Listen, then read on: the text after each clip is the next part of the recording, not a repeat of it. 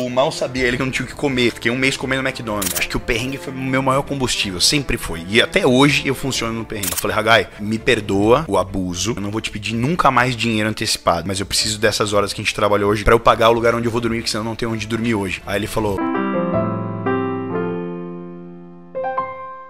Caras falam, pô, é muito difícil ser rico. Não, é difícil ser pobre, mano. Tá ligado? Onde você nasce, mano, a culpa não é tua. Você não tem nada a ver com isso. Onde, como você nasce, a culpa não é tua. Mas onde você vai morrer e como você... Aí é 100% É, sua não, não importa de onde você veio, importa pra onde você vai. É Essa isso. frase é do Edu, É né? isso. E A se você é não sabe Lira. de onde você veio, você não vai saber nunca pra onde você vai. Se você não dá valor pra de onde você veio, todas as coisas que você passou, que você teve que engolir, que você teve que abrir mão pra ter tudo que você tem, por isso que eu não tenho vergonha, mano. Eu sei tudo que eu tive que abrir mão lá. Eu parei de estudar na sétima série, né, Ivan? Não, não terminei a escola, né, velho?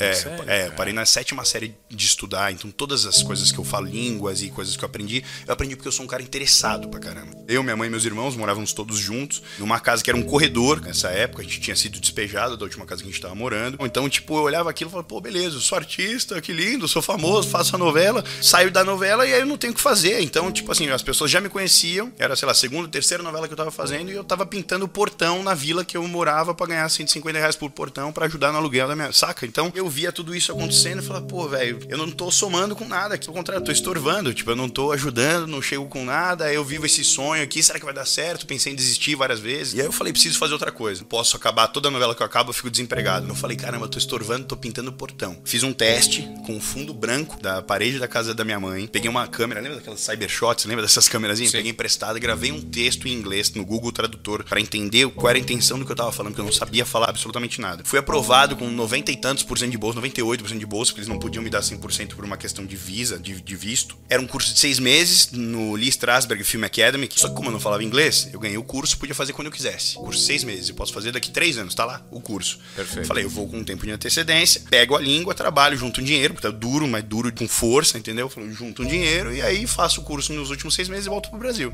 E aí fui pra lá com, sei lá, 300 250 dólares, 300 dólares, que era o que eu tinha, sem cartão de crédito, sem nada, e uma passagem pra voltar pro Brasil no momento que se desse merda era uma passagem completamente cambiável, sabe? Que eu podia trocar ela, uma passagem flexível, era isso. E era o que eu tinha. Cheguei lá, comecei a fazer mudança com os mexicanos que estavam lá, e aí, enfim, um deles foi deportado, que era o chefe da operação das mudanças, foi deportado, os caras estavam ilegais lá, enfim, era o que, era o que eu tinha pra ganhar dinheiro.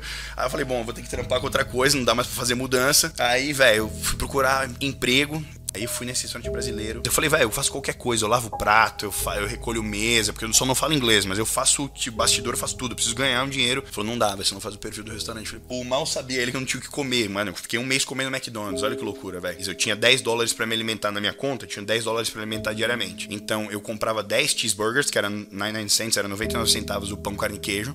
Eu comprava 10 e comia dois de manhã, três no almoço, dois à tarde, três eu comia os 10 cheeseburgers ao longo do dia e às vezes eu assaltava a geladeira do rosto eu comia uns pão com peanut butter, pasta de amendoim, tá ligado? Era isso. louco, é, fiquei um cara. mês. Aí Como fui, aí surgiu? fui pro emprego do, do Brasil lá, não rolou no, no Bossa Nova. Aí eu fui pro restaurante do lado que era o Aroma Bakery Coffee. Chegamos pra falar lá, o dono tava na- no dia, ele olhou pra gente com cara de gangster assim. E a gente falou com o garçom, falou: a gente queria emprego, velho. A gente precisa de emprego, trampado, o que for, velho. O que tiver que fazer, a gente vai fazer. Aí o cara ouviu e falou: Come here, come O inglês dele era maravilhoso. Aí ele falou assim: Do you know how to do pizzas? Aí eu falei assim: I love pizzas. I love Aí meu amigo olhou e falou assim: Tá perguntando se sabe, você gosta de pizza? Você perguntou, sabe fazer. pizza. Aí eu falei, então fala pra ele que eu não sei, mas eu aprendo rápido. Aí ele olhou e falou assim, you English? Eu, você viu o inglês dele era tipo o meu, só que um Sim, pouco melhorado. melhorado. Ele, you English? Eu falei, no English. Ele, you go to kitchen. You English? Aí meu amigo, yes, English. Ele, you go to bar, bye. E olhou pra baixo e voltou pro celular. Aí o um Mochico, eu lembro muito bem, o Mochico Ahir era o nome dele. Era um, era um, um israelense que também não falava inglês, que ia me ensinar, ele precisava tirar férias e ia me ensinar pra entrar na pizza no lugar dele. Eu cheguei lá, botei um avental. Ele falou, pizzas, good? Eu falei, good. Ele, open. Aí eu abri o disco de pizza, ele, aí ele fazia um joia e falava, good. Quando eu errava, ele, ele botava o joia pra baixo no good. Era isso. Good e no good. Era a minha comunicação com o cara. Eu aprendi a fazer pizza. Nesse dia, acabamos o turno. Cheguei lá meio-dia, saí 9 horas da noite. Aí eu cheguei no cara com o meu amigo do lado. Eu falei, ó, traduz o que eu vou falar, tá? Ele falou, beleza. Aí eu cheguei, o nome dele era Hagai, o dono lá. Eu falei, Hagai, me perdoa o abuso, mas eu preciso da diária de hoje. Eu não vou te pedir nunca mais dinheiro antecipado, mas eu preciso dessas horas que a gente trabalhou hoje, que foram um pouco mais de, de 9 horas, pra eu pagar o lugar onde eu vou dormir, que senão eu não tenho onde dormir hoje. Aí ele falou: eu vou te dar o dinheiro, mas nunca mais me peça dinheiro. Aí ele, pum, me deu o dinheiro. E eu só recebia todo domingo daí pra frente. Aí minha vida brilhou, velho, porque eu tinha pago já cinco dias de hostel, não precisava mais comer, porque eu chegava no restaurante, comia no restaurante, levava pra viagem do restaurante, então não tinha problema nenhum, parei de comer McDonald's todo dia. E aí eu podia, eu tinha comecei a ter liberdade, ele viu, velho, que eu vivia para aquilo. Aí ele falou, velho, você quer fazer double shift? Eu falei, não é que eu quero, eu preciso. Aí eu entrava X, trabalhava lá 18, às vezes já cheguei a trabalhar 26 horas, velho, cortando pepino, fazia tudo que é, era animal, assim, era era um bagulho que eu olhava e falava, mano, não acredito que eu tô fazendo isso de pé, cortando pepino aqui igual um maluco. Só que eu comecei a juntar dinheiro. E ele começou a ver minha dedicação, ele começou a me chamar pra uns trampos, porque eu não podia trabalhar todos os dias na minha função. Eu tinha que tirar um day off. Aí quando eu tirava o day off, ele sabia que eu precisava trabalhar e me botava de vale. Então eu ia pro valet, estacionava os carros do restaurante no dia que eu tinha que tirar day off de cozinha. Aí ele começou a me contratar pra trampo pessoal dele. Falou: ó, pega meu carro, pegava o Rolls Royce do cara, ia pra loja de flor, pegar um buquê pra uma mina que ele tava saindo. Comecei a fazer, tipo, o trampo pro cara, e quando eu vi, eu tinha juntado um dinheiro, aí em três meses de restaurante eu já tava negociando o contrato do meu flat em inglês e aprendendo espanhol, porque todos os meus funcionários de base lá da cozinha eram mexicanos e guatemaltecos, então eu já tava com a segunda língua. Ele começou a ver, peguei o tempo das massas, o corte das carnes, e falou: velho, você tá voando, quer fazer um curso de culinária? Eu pago para você e você assume como chefe? Eu falei: agora. Aí fiz um curso de, sei lá, intensivão de quase três meses e assumi como chefe. E fiquei, assumi lá, fiquei um, quase um ano e meio de chefe desse restaurante. O meu divisor de águas foi basicamente 2013. É, foi de lá para cá que minha vida, não artística, mas financeira, mudou absurdamente. Fiz um personagem com, com uma certa. É, relevância, as pessoas entendiam que eu não era mais o personagem, meu nome começou a ser dito. Antes as pessoas, antes as pessoas me chamavam pelo nome do personagem na rua. Olha o, o Marley da Malhação, olha o fulano da Agora não, virou, olha o Felipe Tito, olha o cara, entendeu? E começaram a me chamar pelo meu nome. Isso eu, eu estranhei muito. Eu falei, caramba, as pessoas sabem que eu, quem eu sou mesmo, né? Tipo, sabem meu nome. E aí um dia eu dormi, eu tinha um milhão de seguidores, eu falei, caramba, velho. E aí eu comecei a ver, e esse é um mérito que eu vou levar para mim. Eu fui um dos primeiros a fazer public post na história, assim, porque não existia um formato de public post. Eu via pessoas recebendo coisas, eu falei, porque eu quero ganhar coisa também, velho. Tem um número bom aqui.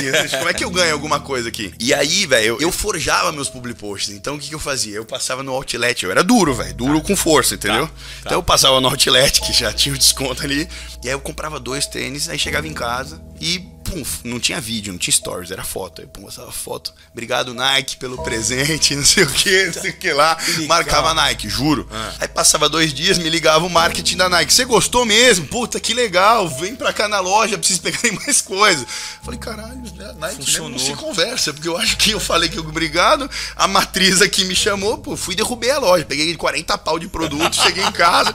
Mano, e aí daí as coisas foram acontecendo. Isso eu com, sei lá, dois mil reais na conta conta. E meu salário lá numa, nessa novela era, sei lá, caía uns quatro pau na minha conta. E eu me. E ali, bah, o dinheiro contado, mas eu dando meus pulos, investindo no negócio, porque eu vi, opa, comprei o tênis, desceu a loja, tal, não sei o que, e eu comecei a fazer isso. Obrigado, fulano e tal. E chegava da.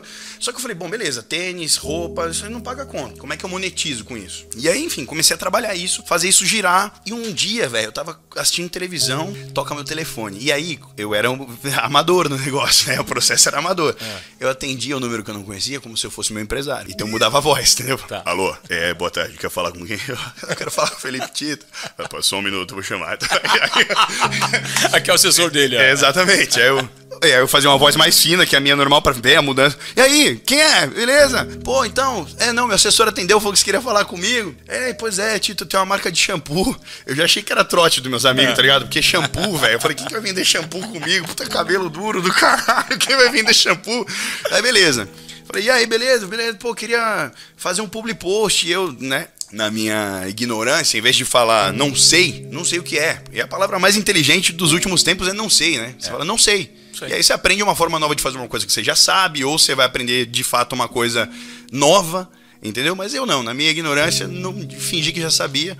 Eu falei, ah, e aí, vamos fazer então, vamos. Aí ele falou, é, então é isso, vamos fazer. Eu falei, mas como é que você quer fazer, né? Tava tentando arrancar dele sem perguntar o que era. Ele falou, não, eu te mando o shampoo aí, você posta e é isso, fala que você tá usando e tal. Eu falei, não, beleza, fechado. Eu tinha dois mil reais na conta, era o meu dinheiro da vida, tá? Dois mil e duzentos reais, assim, que era puxado, né? Aí ele falou, só que o budget não tá dos melhores, então, pô, a gente pode fazer esse para criar um relacionamento e, e a gente faz outros, entendeu? Mas queria muito que você topasse e tal. Eu falei, beleza, quanto vocês têm? Ele falou, a gente tem 20 mil reais só. Eu falei, nossa senhora. Véio, tipo assim, na minha cabeça, velho, que escorreu a lágrima do meu olho. Eu falei, mano, 20 mil, eu nunca tinha visto esse dinheiro junto, tá ligado? Eu falei, mano, 20 conto, velho, pra eu postar uma foto com shampoo. Mas mal saber que eu bebo esse shampoo por 20 mil reais. Porra, 20 pau na época, velho. Pra, pra quem não tem nada, é metade é o dobro, né, Lógico, mano? 20 cara. conto. Eu falei, o quê? 20 pau, velho, você é louco. Só que eu não demonstrei essa emoção. Aí eu, né, recolhi a minha lágrima. Eu falei, olha, não é o que eu costumo cobrar, mas vamos fazer pra gente criar um relacionamento. Eu nunca tinha cobrado, nunca tinha feito e tal. Aí chegou o shampoo dia seguinte, olhei a conta, pô, o cara tinha feito a TED, eu tinha 22 mil reais. Eu falei, mano, estourei, tô rico, foda-se. 22 mil reais, agora esquece. Legal, tô rico, cara. né? O cara se engana, né? 22 Sim. pau. Aí fiz a foto com shampoo, não rendeu muito a foto, eu fiz outra de graça pro cara e tal. E daí o mercado começou a entender que anunciar... Olhar pra você é, eu, pô, se o cara, se a Nike anuncia, se a marca de shampoo, eu comecei a criar isso nas pessoas. Eu falei, velho, eu vou mostrar para as pessoas o que, que você entende. Você pega um garoto propaganda, por que, que esse cara tá em todas? Porque ele tem algum retorno. As pessoas compram a imagem desse cara, as pessoas gostam desse cara. E eu comecei a estar tá em todas sem estar tá em todas, entendeu? Eu forjei o meu estar tá em todas. Tá. E aí, como eu tava em todas, as pessoas, pô, vamos. O pessoal começou a falar, vamos contratar esse cara, ele tá em todas. Só que eu, eu fiz o meu tá em todas, entendeu? E aí a coisa começou a virar. Só que começou a virar de verdade. E aí comecei a tá em todas, e aí o meu engajamento subiu. Quando eu olhei, eu tava aí com quase 5 milhões de seguidores, e, velho, hoje o nível de conversão é bizarro.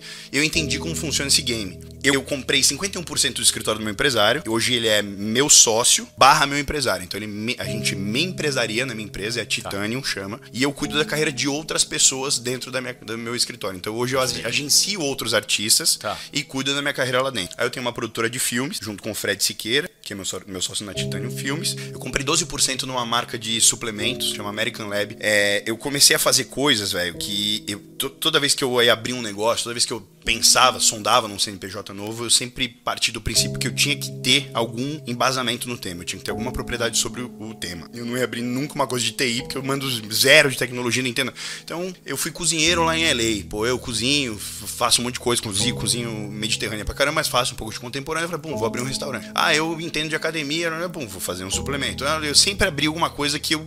O grande ponto é: você possui coisas, coisas não te possuem. Eu sou o dono das minhas coisas. E eu tenho todas essas coisas para mim. Eu nunca comprei coisas que eu não preciso com dinheiro que eu não tenho para impressionar pessoas que eu não gosto.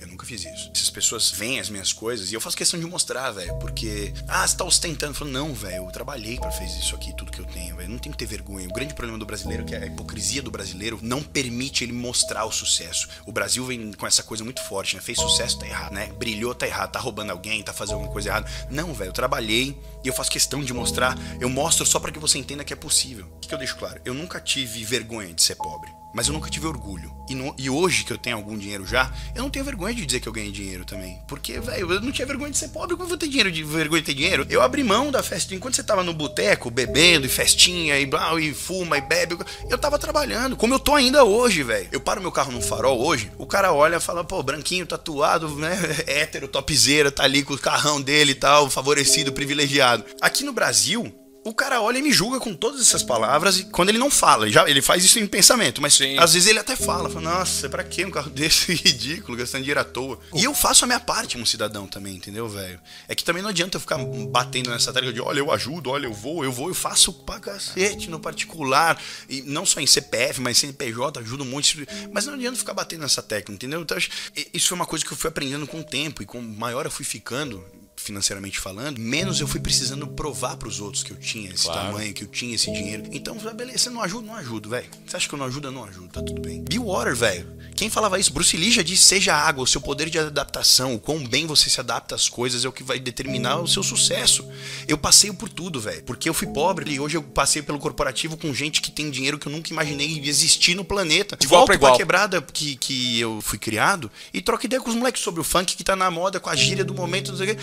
Mas eu sento no corporativo e você quer falar de valuation de empresa de 5 bi, a gente vai conversar também. Esse é o diferencial que eu entendo do meu ponto. Eu, eu, eu, eu transito bem por todas as. Eu faço uma nuance muito boa, saca? E acho que esse é o segredo das pessoas. O que falta para as pessoas é, é vontade, é interesse em se adaptar.